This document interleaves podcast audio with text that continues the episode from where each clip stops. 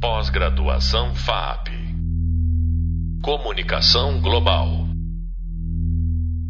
Olá, pessoal. Aqui é Raquel Recoeiro e esse é o quinto podcast da disciplina de Etnografia. E nesse episódio, vamos falar um pouco mais sobre o contexto da etnografia online e de modo bem específico sobre a esfera pública e opinião pública nas plataformas de mídia social. E o nosso convidado de hoje é muito especial, é o Felipe Soares. O Felipe é pesquisador do Social Media Lab em Toronto e trabalha diretamente com os temas de opinião pública, redes sociais e esfera pública digital. Ele pesquisa esses temas há um bom tempo e pode nos contar um pouco mais desse trabalho. Oi, Felipe, quer te apresentar para o pessoal? Oi, Raquel, tudo bem? Uh, obrigado pelo convite, um prazer estar participando do podcast contigo. Uh, eu sou Felipe Soares, eu estou uh, trabalhando como pós-doc aqui no, no Social Media Lab, fazendo pesquisas sobre comportamento antissocial nas mídias sociais e também pesquisas sobre desinformação nas mídias sociais. E esses são alguns temas que eu vim estudando também no, no meu doutorado, enfim, já há alguns anos aí na minha carreira acadêmica. Obrigada, Felipe.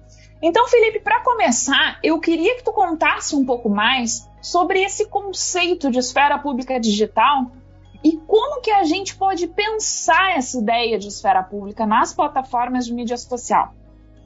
Certo. Então, a primeira coisa para a gente pensar uh, sobre a esfera pública nas mídias sociais, nas plataformas de mídias sociais, uh, é a gente ter um, uma ideia não idealizada dessa esfera pública. Né? Muitas vezes, quando a gente fala em esfera pública, uh, se tem uma ideia de, de algo perfeito, onde há harmonia, onde as pessoas discutem de, enfim, de posições iguais, um está disposto a sempre ouvir o outro, tudo isso.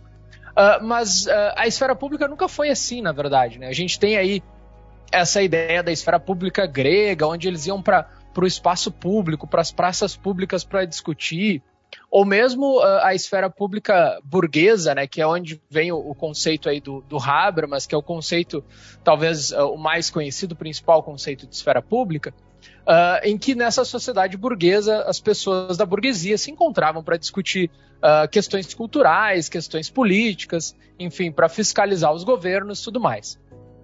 E aí a gente tem muitas vezes uma, uma, uma visão idealizada dessas esferas públicas. Mas, na verdade, elas tinham vários problemas. Né? Elas tinham, uh, para começar, o principal problema, um limite de quem participava dessa esfera pública. Né? Lá na Grécia só participavam os cidadãos, que eram os homens, que eram os donos de terra, que não precisavam trabalhar diariamente. Então, era mais ou menos 10% da população que participava dessa esfera pública.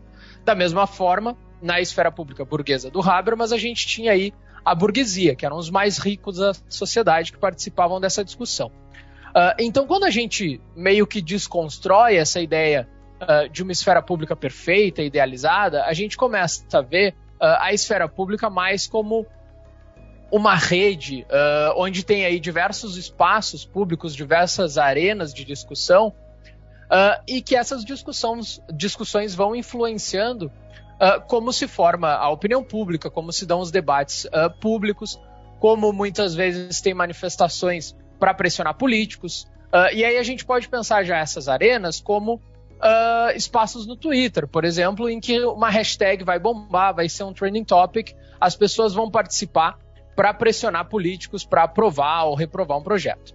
Uh, então, nesse sentido, a gente pode pensar a esfera pública digital como essas arenas que se formam com públicos temporários, ou seja, Uh, enquanto na, nas esferas públicas uh, físicas, né, presenciais da, da, sociedade burguesa, da Grécia, as pessoas se reuniam num, numa, numa praça pública, se reuniam num café, se reuniam num espaço específico, uh, eram pessoas que tinham alguma frequência, que mais ou menos se conheciam. Quando a gente pensa essa esfera pública no Twitter, essa esfera pública no Facebook, essa esfera pública no YouTube, enfim, outras plataformas, Uh, a gente tem muito mais um contexto onde algumas pessoas uh, entram nesses grupos, participam dessas discussões, criam uma espécie de um público uh, temporário, né, que se forma ali a partir de uma hashtag, que se forma a partir de uma discussão específica, e depois esse, esse público, né, esse grupo, se desmancha, se dilui. Ou seja, as pessoas não precisam ter uma conexão prévia para estar tá participando aí dessas arenas, desses espaços específicos. Como exemplo, a gente pode pegar de novo uma hashtag no Twitter. Uh, a hashtag aparece nos Trending Topics, qualquer pessoa pode ali e twittar utilizando aquela hashtag e dar a sua opinião, participar dessa discussão. Algumas pessoas, óbvio, vão acabar uh, tweetando e recebendo um, dois retweets, um, uma resposta só, enquanto outras vão ter uma visibilidade maior. Mas até mesmo ao retweetar uh, contas de maior visibilidade para apoiar um discurso ou outro, essas pessoas estão, de alguma forma, uh, participando dessa esfera pública. E aí, sobre a questão da opinião pública, também a gente tem que pensar isso a partir de, de, uma, de um conceito não tão idealizado. Uh, se pensa muito na, na, opinião pública como um espaço de consenso, em que as pessoas racionalizam muito, enfim, trazem somente argumentos lógicos, tudo isso. E para a gente pensar isso no contexto das mídias sociais, também a gente tem que pensar mais como um espaço de disputa. Então, esse espaço público, onde as pessoas vão lá, usam as suas hashtags, apoiam as suas ideias, criam esses grupos, esses públicos temporários. E ali elas vão disputar, elas vão tentar ganhar a hegemonia né, desse espaço público. Elas vão dizer: olha, minha opinião é melhor do que a outra opinião, porque eu acho isso, isso e aquilo. Isso tanto funciona a partir de argumentos mais lógicos, argumentos mais racionais, de trazer dados, de, enfim, trazer um argumento bem racional, quanto também de elementos mais simbólicos, de dizer, olha, eu acho que os meus valores são assim, os meus valores são assados, uh, eu prefiro isso, eu prefiro aquilo. Então esse espaço de disputa onde as pessoas conseguem trazer aí as suas visões e uh, não necessariamente chegar a um consenso, mas fortalecer uh, a ideia que defendem. Então, fortalecer que o, projeto X não deve ser aprovado na Câmara, por exemplo, é um espaço de, de, formação de opinião pública, um espaço de disputa e um espaço também que se apropria dessas plataformas, né, se apropria desses espaços digitais uh, ah, para apresentar ideias. Né? Então, a gente pensando aí, uh, tanto a ideia de esfera pública quanto de opinião pública, uh, de uma forma não tão idealizada, não tão perfeita, mas que tem problemas. E aí eu estou falando assim, de forma mais geral, mas esses, essas, esses espaços, eles muitas vezes vão ter mensagens com intolerância, vão ter mensagens com discurso de ódio, vão ter mensagens que vão reforçar a polarização, vai ter os grupos, enfim, mais separados. E esses são problemas da esfera pública, né? Mas não são problemas que impedem ela de existir. Até porque esses problemas já existiam mesmo antes da, da esfera pública digital, das plataformas de mídia social. Então, uh, é, um, é um espaço, vamos pensar assim, uma esfera pública não idealizada, uma esfera pública um pouco mais suja, que tem seus problemas, mas que também é um espaço onde as pessoas podem expressar suas opiniões e tentar convencer outros a se juntar numa causa, a defender uma mesma ideia, defender a aprovação de um projeto que vai ajudar grupos específicos. E muitas vezes uh, esse espaço, por não uh, depender de, de regras tão formais, permite também que grupos minoritários consigam apresentar suas pautas. Em contextos como a esfera pública burguesa, os grupos minoritários, quem não era daquela camada burguesa, era tido como uh, irracional, como enfim, como alguém que não faz parte dessa discussão lógica. E aí, quando a gente vem aí uh, para esse contexto das mídias sociais, a gente tem também o espaço para esses grupos se mobilizarem e levantarem as suas pautas. E aí a gente está pensando principalmente em grupos de minorias, de movimentos sociais mais específicos, que podem se apropriar também desses espaços para criar os seus públicos temporários, para engajar outras pessoas e defender as suas ideias na, na esfera pública, né? e com isso uh, mobilizar outras pessoas para que apoiem as suas pautas, apoiem as suas ideias. Felipe, e uma das coisas que a gente tem observado na construção dessa opinião pública e na atuação desse espaço digital aonde a gente vai construir essa esfera pública é a artificialidade. Então, eu queria saber como que tu vês o papel dos algoritmos de plataformas, né? E dessa artificialidade na construção da opinião pública nessas plataformas. Sim, essas são características muito importantes, né? Uh, dessa nova configuração da esfera pública nas plataformas de mídia social. Então, uh, a primeira coisa, é claro, uh, é o papel das próprias plataformas, né? Elas são Uh, quando a gente fala em esfera pública, de novo, quando a gente vai para essa questão mais idealizada, a gente vai pensar numa praça pública, num espaço compartilhado e tudo isso. Nas plataformas de mídias sociais, essas plataformas são justamente plataformas. Então elas têm uh, interesses econômicos, ela tem, elas têm muitas vezes interesses políticos e elas acabam, uh, de certa forma, afetando como se dão essas discussões. Uh, seja pelas, pelas suas políticas de conteúdo, por exemplo, limitando o que, que pode ser compartilhado, apagando posts com desinformação, com, enfim, conteúdo ofensivo, com, com violências, etc. quanto também por uh, limitar a circulação de determinados tópicos. Então a gente pode lembrar, por exemplo, o Facebook há uns anos uh, reduziu a circulação de páginas de veículos jornalísticos. E isso, de certa forma, afeta também como uh, se forma a opinião pública, como se configura a esfera pública nesses espaços, porque a gente acaba tendo aí o jornalismo que tem uma posição uh, geralmente hegemônica, que tem bastante visibilidade nessas instituições públicas, acaba perdendo espaço em função das políticas dessas plataformas. Além disso, uh, os, os, algoritmos, né, enfim, a forma de filtragem social que seleciona quais uh, temáticas, quais mensagens vão receber maior ou menor visibilidade dentro da plataforma, também podem favorecer uh, contextos aí onde uh, tem um certo feedback aí, né? Um loop de feedback, onde as pessoas vão recebendo mais da mesma informação que elas já acreditam, que já compartilham. Então, por exemplo, o usuário vai lá uh, e curte, compartilha vários, uh, várias mensagens de um grupo mais radicalizado, esse usuário tem uma tendência a receber também mais mensagens semelhantes, mais mensagens dessas contas mais radicalizadas. É claro que, de certa forma, em um momento ou outro, vai ser exposto a outros tipos de conteúdo. Mas o que acontece é que com essa, uh, com essa filtragem social, né, com essa seleção ali uh, de reforçar aquele mesmo conteúdo que o usuário já tem interesse, muitas vezes isso vai facilitar que esses usuários se radicalizem.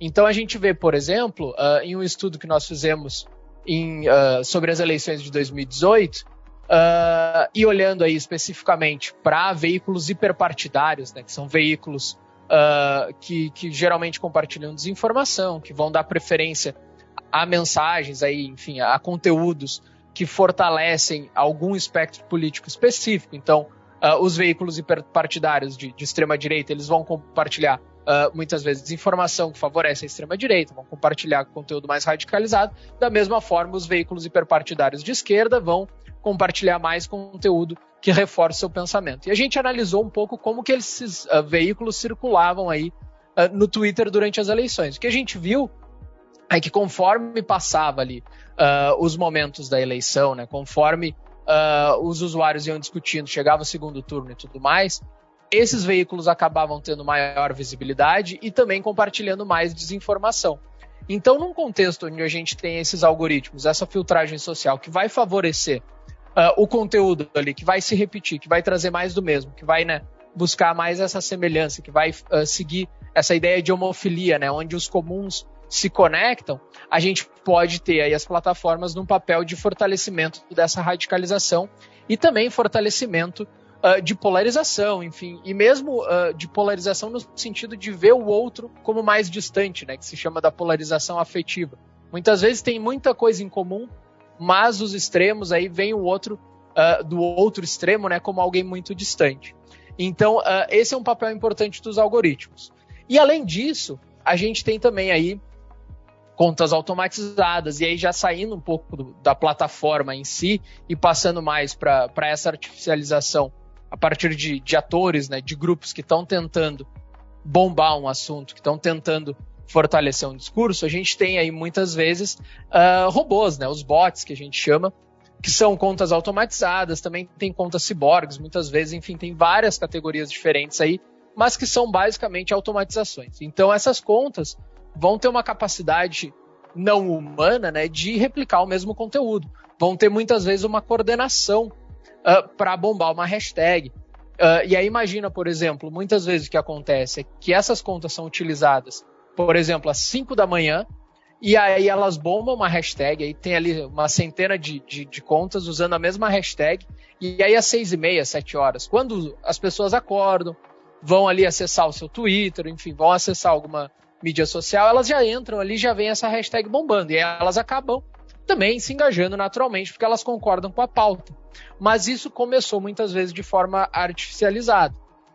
E da mesma forma, a gente tem uh, um estudo que está prestes a sair, que foi um estudo uh, sobre, uh, desenvolvido aqui no, no, Social Media Lab, que foi sobre um caso de, de, de uma organização durante a pandemia que estava defendendo o uso da cloroquina. E em uma, um, um, evento com a imprensa, essa organização, enfim, uh, divulgou vários vídeos e, e, falas e palestras defendendo o uso da, da, cloroquina, mesmo na época já se sabia que não tinha eficácia comprovada. E essas pessoas, elas usaram de uma técnica que a gente chama de compartilhamento coordenado de links uh, ah, para uh, bombar esse conteúdo pró-cloroquina, né? E essas pessoas acabaram, aí a partir dessa movimentação, divulgando muita desinformação, divulgando muito conteúdo radicalizado. Uh, e muito desse conteúdo depois acabou sendo também uh, removido pelo, pelo Facebook. Né? Então a gente consegue ver que tem esses tipos de articulação. E é óbvio que esses tipos de articulação, de novo, como eu já comentei antes, né, se a gente pensa essa esfera pública não idealizada, eles são problemáticos, eles são um problema, eles causam limitações para essa esfera pública. Mas apesar de causarem essas limitações, eles não impedem que exista ali uma esfera pública, né? Até porque uh, é muito difícil hoje a gente conseguir identificar uh, se todas essas contas são automatizadas, quantas são uh, contas de, de humanos né, que participaram de forma orgânica dessas discussões. Então, são elementos que a gente tem que levar em conta quando a gente estuda a esfera pública, quando a gente estuda a formação da opinião pública nesses espaços, mas que eles são ainda parte né, uh, dessas plataformas e parte dessas discussões. Uh, e por isso a gente tem que entender também aí o papel deles, que muitas vezes favorece a radicalização, que muitas vezes artificialmente faz bombar um conteúdo. Então, quando a gente estuda, por exemplo, o que está sendo recebendo mais retweets, ou o que está recebendo mais compartilhamentos no Facebook, enfim, o que tem mais visibilidade, a gente tem também que entender que muitas vezes essa visibilidade ela é artificial, ela é bombada ali por, por essas contas automatizadas. Mas na visão do usuário que vai lá e recebe essa hashtag, que vê esses posts com milhares de compartilhamentos, muitas vezes ele vai se engajar entendendo que aquilo foi mais orgânico. E vai se engajar não só porque entende que aquilo foi orgânico, mas também muitas vezes porque concorda com a opinião ali apresentada. Então, uh, são, são parte, né, tanto os algoritmos das plataformas que filtram o conteúdo, quanto essas contas automatizadas que afetam aí a visibilidade, que afetam os conteúdos e que afetam também, uh, de certa forma, os algoritmos. Porque quando essas contas vão lá e usam muito uma hashtag, o algoritmo vai entender uh, que está todo mundo usando essa hashtag e vai acabar dando maior visibilidade para essa hashtag e tudo mais. Então, são, são parte dessa esfera pública digital que nós temos hoje nas plataformas de mídia social. Felipe, uh, a gente está se encaminhando para o final uh, e eu queria que tu, de, tu, se tu puder, né, fazer uma consideração rápida. Como que a etnografia pode nos ajudar a entender melhor essas questões da esfera pública? Tu tem alguma dica, algum comentário para o pessoal? Com certeza. A gente muitas vezes faz essa. E a minha pesquisa é um pouco mais quantitativa, né? Muitas vezes utilizando métodos como análise de redes sociais, como até análise de conteúdo, um pouco mais, uh, uh, enfim, automatizado às vezes, etc. E a gente acaba analisando esse, uh, essa, a, a, o, o, plano de fundo, né? A grande discussão. Mas a etnografia pode entrar nesse espaço também para estudar as arenas específicas. Então, a etnografia pode ser extremamente relevante para estudar, por exemplo, um grupo radicalizado. Como que esse grupo se articula para né, bombar aí, uh, o seu conteúdo, para bombar uma hashtag, para bombar uma ideia nas, nas mídias sociais. Então, a etnografia, como esse espaço, uh, como esse método né, mais quali para analisar esses espaços mais uh, específicos, né, ela pode ajudar muito para entender essas mobilizações, essas articulações de grupos específicos e também esses espaços de trocas, muitas vezes estudando um fórum, estudando uh, alguma, alguma, algum espaço de discussão específico onde nós temos aí pessoas com pensamentos diferentes, enfim, tudo isso, e entender um pouco como se dá tanto essa articulação de grupos uh, específicos, muitas vezes grupos radicalizados, para bombar suas ideias uh, nas mídias sociais, quanto também esses espaços de disputa, né, que eu falei antes, uh, que é uh, a principal característica hoje uh, da formação da, da, opinião pública e também dessas arenas da esfera pública nas mídias sociais. Então, pode ser muito útil para estudar esse tipo de espaços, para entender um pouco de forma mais qualitativa como se dão essas articulações e disputas nesses espaços das mídias sociais. Bom, é isso aí, pessoal. Estamos encerrando esse podcast, então. Felipe, muito obrigado pela tua participação. Encerramos aqui o nosso quinto podcast, aprofundando os conceitos de esfera pública e opinião pública digital. Para acompanhar o que a gente está discutindo aqui, dá uma olhadinha no e-book e principalmente no tema 4. No próximo podcast, vamos falar sobre influenciadores e seu papel na circulação de conteúdo na rede. Valeu, Felipe, muito obrigada e até a próxima. Obrigado, Raquel. Até a próxima. Pós-graduação FAP Comunicação Global.